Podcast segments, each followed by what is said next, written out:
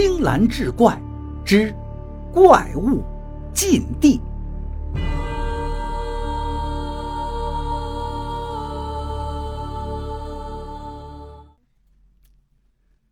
上回书说到，十多天后的一个夜里，邱振云带着几个身高体壮、猎人模样的人又回到了野风岭下。他们在草丛中埋伏了起来，不到两个时辰。便有两个风头人形的怪物打他们身边经过，邱振云向那几个朋友打了个手势，大家便一拥而上，把怪物拖入草丛中捆了起来。这时，邱振云他们才看清，所谓的怪物不过是普通人头上套了一个风形假扮的头套。邱振云压低了声音问两个人山上的情况。谁知那两个人竟是死活不肯开口。邱振云他们悄悄的一商量，就把两个人绑在了矮树桩子上，又等了起来。不一会儿的功夫，他们就又捆了几个怪物。看着人数差不多了，邱振云他们就戴上怪物们的头套，把随身带来的背篓藏在草丛中后，向野风岭走去。他们走到石碑跟前。静静地等了一会儿，果然又有几个怪物也来到了石碑前。看着怪物越过石碑向前走去，邱振云他们就悄悄地跟在了后面。怪物们没有起疑，就带着他们来到了一个插有一面小旗的平地上。只见其中一个怪物把小旗拔起来，插在一块大石头上，像钥匙开锁一样转动了几下。平地突然一阵颤动，就出现了一个冒着烟雾的地道口。怪物们随即下到了地道，邱振云他们也紧跟着下到了地道里。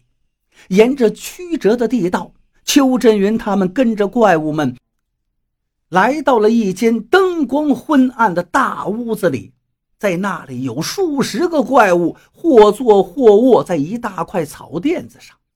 邱振云他们也学着怪物们那样戴着头套，或坐或卧下来，因为太累了，不一会儿就进入了梦乡。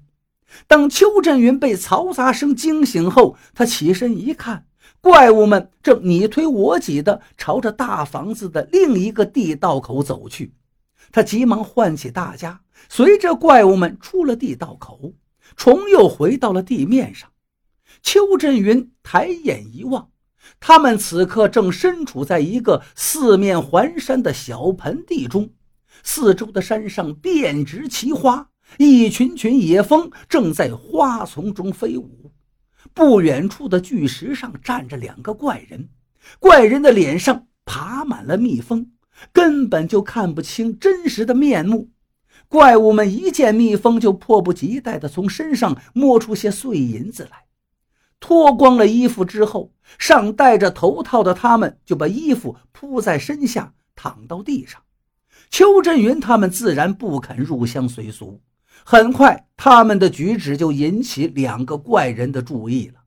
那两个怪人对视了一眼，其中一个掏出一面小旗挥动起来，旗子仅仅挥动了几下，就有成千上万只飓风朝着他们飞来。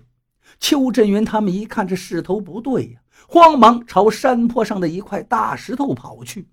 飓风们扑到他们身上，却也奈何不了他们，因为他们都穿了防风衣。这一下把两个怪人激怒了，一个怪人打了一声呼哨，怪物们就像得令的士兵一样朝他们扑来。邱振云正不知如何对待这些人。他的伙伴们却已从身后掏出弓箭，瞄准了那些怪物们。怪物们一见严阵以待的猎人们，吓得撒腿就往后面跑。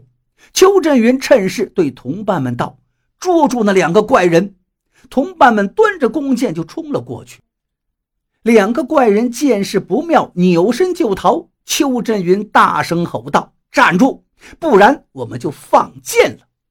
话音刚落，一支凋零箭嗖的一声就飞了过去，不偏不倚，正好射在一个怪人的屁股上。另一个怪人扭头一看，哪还敢再跑啊？邱振云他们一拥而上，把两个怪人捉住后五花大绑起来，然后就压着他们朝山下走去。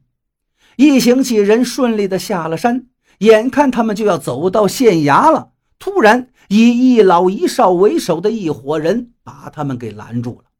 老者看了他们一眼，愤怒的质问：“就是你们几个外乡人擅闯封神禁地吗？”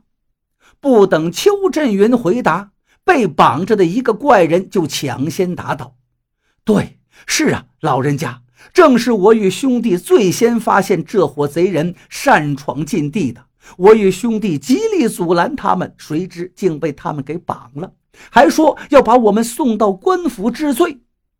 老者闻听此话，怒视邱振云他们，在这县城境内，哪一家没受过封神的恩典？